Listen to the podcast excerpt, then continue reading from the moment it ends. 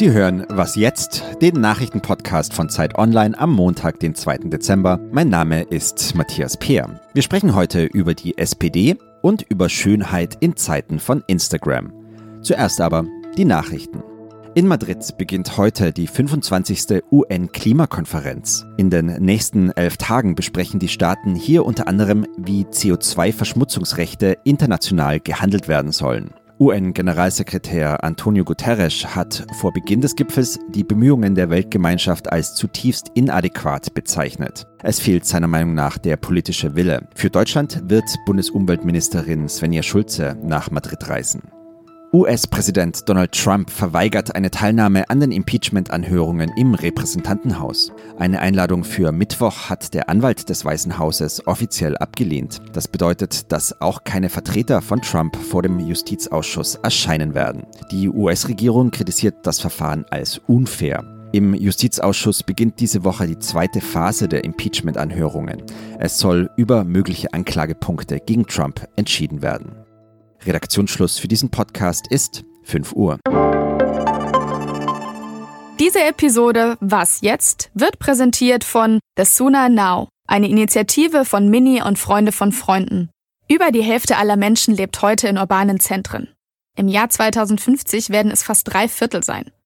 Wie wir morgen leben wollen und was wir heute schon dafür tun können, damit beschäftigt sich der Podcast The Sooner Now von Mini Deutschland und dem Online-Magazin Freunde von Freunden. Die Stadt von morgen wird heute gemacht. Jetzt reinhören auf thesunanow.com. Hallo und herzlich willkommen bei Was jetzt? Ich bin Munja Mayborg. Wir reichen allen, wir wollen allen unsere beiden Hände reichen, ähm, die sich anders entschieden hatten, die andere Teams unterstützt haben, auch im Vorwahlkampf. Wir wissen es, ihr wisst es alle, jetzt müssen wir zusammenstehen. Nur gemeinsam können wir das schaffen, die SPD wieder stark zu machen, wieder glaubwürdig, wieder standhaft für eine gerechte Zukunft zu stehen. Saskia Esken war das am Samstagabend. Da wurde bekannt, dass sie und Norbert Walter Borjans von den SPD-Mitgliedern als neue Parteichefs gewählt wurden. 53 Prozent hatten sich für sie und ihre ja, linkeren Positionen entschieden. Nur 45 Prozent für Olaf Scholz und Clara Geiwitz. Darüber spreche ich jetzt am Telefon mit Lisa Kaspari aus der Politikressortleitung von Zeit Online. Grüß dich. Hallo Munja. Ja, die SPD hat, wie soll man sagen, den Neuanfang oder ja, den Bruch gewählt. Ist das eine gute Nachricht? Das zeigt auf jeden Fall, dass die Sehnsucht nach einer anderen, einer linken äh, Politik nach 20 Jahren Pragmatismus in der SPD größer war als äh, nach dem Weiter so. Ich würde sagen, es zeigt auch eine gewisse ähm, Verzweiflung über die Situation der SPD. Ob es eine gute Nachricht für die Partei ist, da wäre ich eher skeptisch, weil ich glaube, dass die beiden neuen ähm, Parteivorsitzenden es extrem schwer haben werden. Die ähm, sind ja dafür gewählt worden, die Partei aus der Großen Koalition zu führen, sind aber jetzt auch etwas zögerlicher als noch im Wahlkampf, weil sie eben wissen, was dann alles drohen könnte, Neuwahlen, Opposition. Und die SPD ist momentan überhaupt nicht sortiert, sondern zersplittert in verschiedene Gruppen. Und das ist eine existenzielle Frage jetzt für die Partei. Du hast es gerade schon gesagt, Sie wollen nicht kopflos raus aus der GroKo, hieß es am Samstagabend, sondern nachverhandeln. Wie stehen denn da die Chancen, dass die Union sich darauf einlässt? Ich glaube, die stehen eher schlecht, zumindest wenn man sich die ähm, Reaktionen anschaut. Ähm, führende CDU-Politiker haben schon gesagt, mit uns gibt es keine Nachverhandlungen am, äh, am Koalitionsvertrag.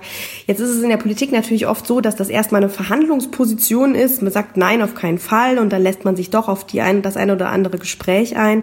Aber wenn man sich anschaut, welche Forderungen Saskia Esken und Norbert Walter Borjans gestellt haben, sie wollen das Klimapaket nochmal aufschnüren, sie wollen einen Mindestlohn von 12 Euro, sie wollen das Ende der schwarzen Null, glaube ich, das ist mit der CDU nicht zu machen. Von daher gibt es die Möglichkeit, dass die Koalition bricht oder dass die beiden dann doch äh, nachgeben und äh, sich auf Formelkompromisse einlassen. Das allerdings wäre natürlich für die SPD dann auch wieder fatal. Mhm. Jetzt mal angenommen, die Große Koalition bleibt erstmal bestehen. Kann denn Olaf Scholz dann als Finanzminister und Vizekanzler im Amt bleiben? Ja, ich denke, er kann im Amt bleiben. Was man hört, äh, will er das auch erstmal. Was ganz anderes ist, dass seine Karriere in der SPD zu Ende ist. Er hat sich ja immer äh, als äh, möglicher Kanzlerkandidat gesehen, ganz unbescheiden, so wie er ist. Hm. Und ich glaube, das ist jetzt vorbei, weil die Mitglieder haben, also noch nicht mal ein Viertel der Mitglieder hat für ihn gestimmt. Es ist ja nur die Hälfte der SPD-Mitglieder zur Wahl gegangen und davon wiederum weniger als die Hälfte haben für ihn gestimmt. Und ähm, das ist einfach jetzt vorbei für ihn. Ich könnte mir vorstellen, dass er noch eine Weile Minister bleibt, einfach weil er auch nichts anderes hat und weil er auch das so verantwortungsvoll sich sieht, dass er sagt, er kann jetzt nicht äh, die ganzen Brocken hinschmeißen und dann hätte die SPD noch mehr Probleme. Beide Seiten haben ja gesagt, sie wollen gut zusammenarbeiten. Also sowohl die Gewinner als die Verlierer haben das gesagt. Olaf Scholz zum Beispiel hat sich so geäußert. Wir haben beide kandidiert, um die SPD stärker zu machen. Und natürlich gilt das jetzt auch weiter. Und zwar werden wir die neuen Vorsitzenden unterstützen und wünschen ihnen alles Gute bei der Arbeit für die SPD, die unsere gemeinsame Sache ist. Meinst du, die Spaltung der Partei lässt sich überwinden? Ich glaube, das wird sehr schwer, wenn man mitbekommen hat, wie unerbittlich beide Seiten vor dieser Wahl miteinander, übereinander geredet haben, was da für äh, Kraftausdrücke zum Teil auch äh, fielen und dass den neuen Vorsitzenden die Kompetenz abgesprochen wurde. Einerseits, dass Saskia Esken öffentlich gesagt hat, Scholz ist kein standhafter Sozialdemokrat. Andererseits, dennoch glaube ich, sie werden es versuchen, weil alle Beteiligten gemerkt haben, jetzt ist es ernst. Die neuen Vorsitzenden äh, haben sich jetzt etwas zurückhaltender geäußert. Martin Schulz, der gewarnt hatte vor einer Wahl der beiden, sagt jetzt, wir müssen zusammenarbeiten. Also wir werden sehen. Ich denke trotzdem, es wird extrem schwer. Danke dir. Gern.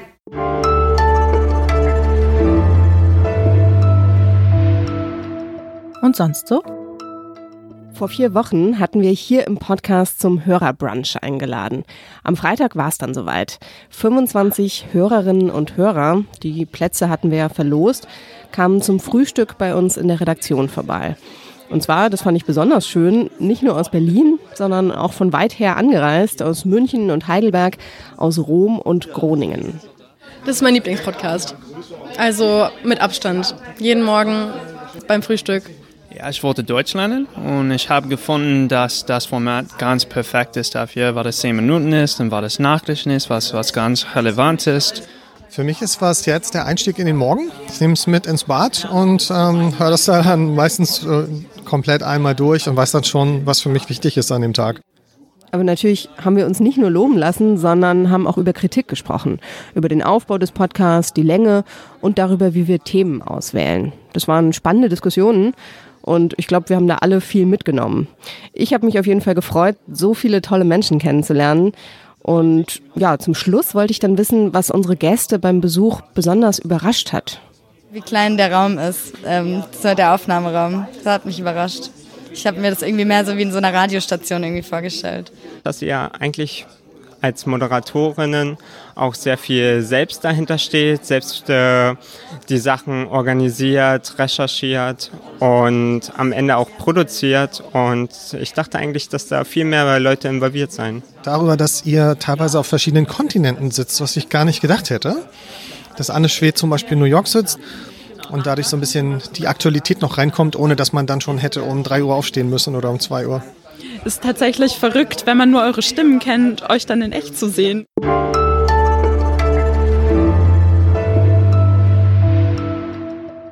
Das Geschäft mit Schönheit boomt. Weltweit geben immer mehr Menschen immer mehr Geld aus für Cremes und Schminke, für Behandlungen und Schönheits-OPs. Und das Thema wird auch deshalb immer wichtiger, weil Influencer uns ja ständig zeigen, wie man eigentlich aussehen sollte. Zeit Online startet heute einen Schwerpunkt zum Thema Schönheit und darüber spreche ich jetzt mit Rabia Weiser, der Kulturchefin von Zeit Online. Guten Hi. Morgen, hallo. Was empfinden wir denn als schön? Ja, da geht es zum einen um Symmetrie, ähm, aber viel wichtiger ist im Grunde genommen das, was uns eine gesunde Fortpflanzungsfähigkeit anzeigt im Grunde Männer- und Frauenklischees. Ne? Also Frauen sollen große Augen, kleine Nase, kleines Kinn, volle Lippen, volle Brüste haben. Ja, kenne ich. Männer, kräftiges Kinn, starker Torso, starke Augenbrauenwulst. Mhm. Ähm, genau, die Beine müssen nicht so lang sein. Wichtig für beide, glänzende Haare und eine ebenmäßige Haut, weil man auch darin erkennt, dass gesundheitlich einigermaßen alles in Ordnung ist. Mhm. Jetzt ist es ja so anders als früher, dass wir erstens nicht nur Sex haben, um uns äh, weiter zu pflanzen und außerdem auch insgesamt wahrscheinlich die Menschheit gesünder ist. Also wir sind ja eigentlich nicht darauf angewiesen, oder? Also es ist ja eigentlich reichlich absurd, dass wir danach ähm, Absolut, ja, absolut, absolut absurd, dass uns das heute immer noch so bestimmt nach 300.000 Jahren Menschheitsgeschichte. Es gibt diesen sogenannten Schön ist gut Effekt und der wurde vor 50 Jahren von amerikanischen Forscherinnen belegt. Der sagt so, wenn man es auf eine einfache Formel bringt, wir halten schöne Menschen für bessere Menschen. Das ist natürlich ein Wahnsinnsvorurteil. Also wir halten sie für schlauer, für moralisch integrer, für begabter, für vertrauenswürdiger. Ähm, Richter verhängen mildere Strafen über schöne Menschen. Kinder wollen lieber mit schönen Kindern spielen. Und all das kann sich natürlich sehr stark auf einen ganzen Lebensweg, auf Karrieren auswirken. Und im Grunde ist es sehr ungerecht. Wahnsinnig ungerecht, ja. Was heißt denn das denn? Also müssten wir das nicht eigentlich überwinden? Genau, das ist die Frage. Können wir das oder sind wir noch zu sehr Tier? Immer noch. Mhm. Also wenn man sich die Emanzipationsbewegungen der letzten 100 Jahre anguckt, die sich gegen Rassismus, Sexismus, Klassismus ausgesprochen haben und darauf eingewirkt haben, äh, festgemeißelte Vorurteile und fatale Fehlschlüsse zu revidieren, kann man doch vielleicht ein bisschen Hoffnung haben, dass wir in der Lage sind, durch Zivilisation und Aufklärung solche Annahmen zu widerlegen. Man, man nennt das im äh, angloamerikanischen Diskurs Lookism, also mhm. analog zu Sexism, Sexism genau. Mhm. Gibt kein deutsches Wort dafür leider. Einsendungen sind uns sehr willkommen, die eine neue Wortschöpfung ja, haben. Ja, gerne. Was ähm, jetzt Zeit.de.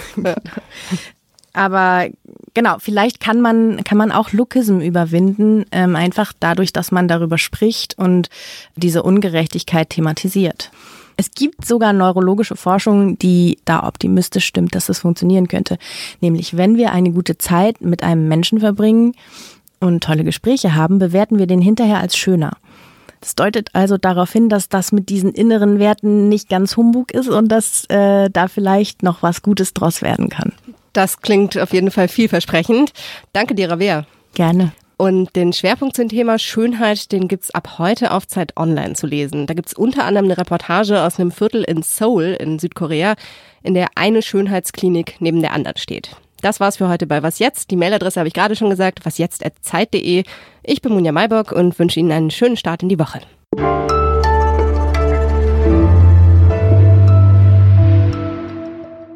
Machen wir einen Beauty-Podcast, oder? Ja, ich glaube schon. Aber so einen anderen, ne? Ja, anders ein bisschen, als bisschen anders.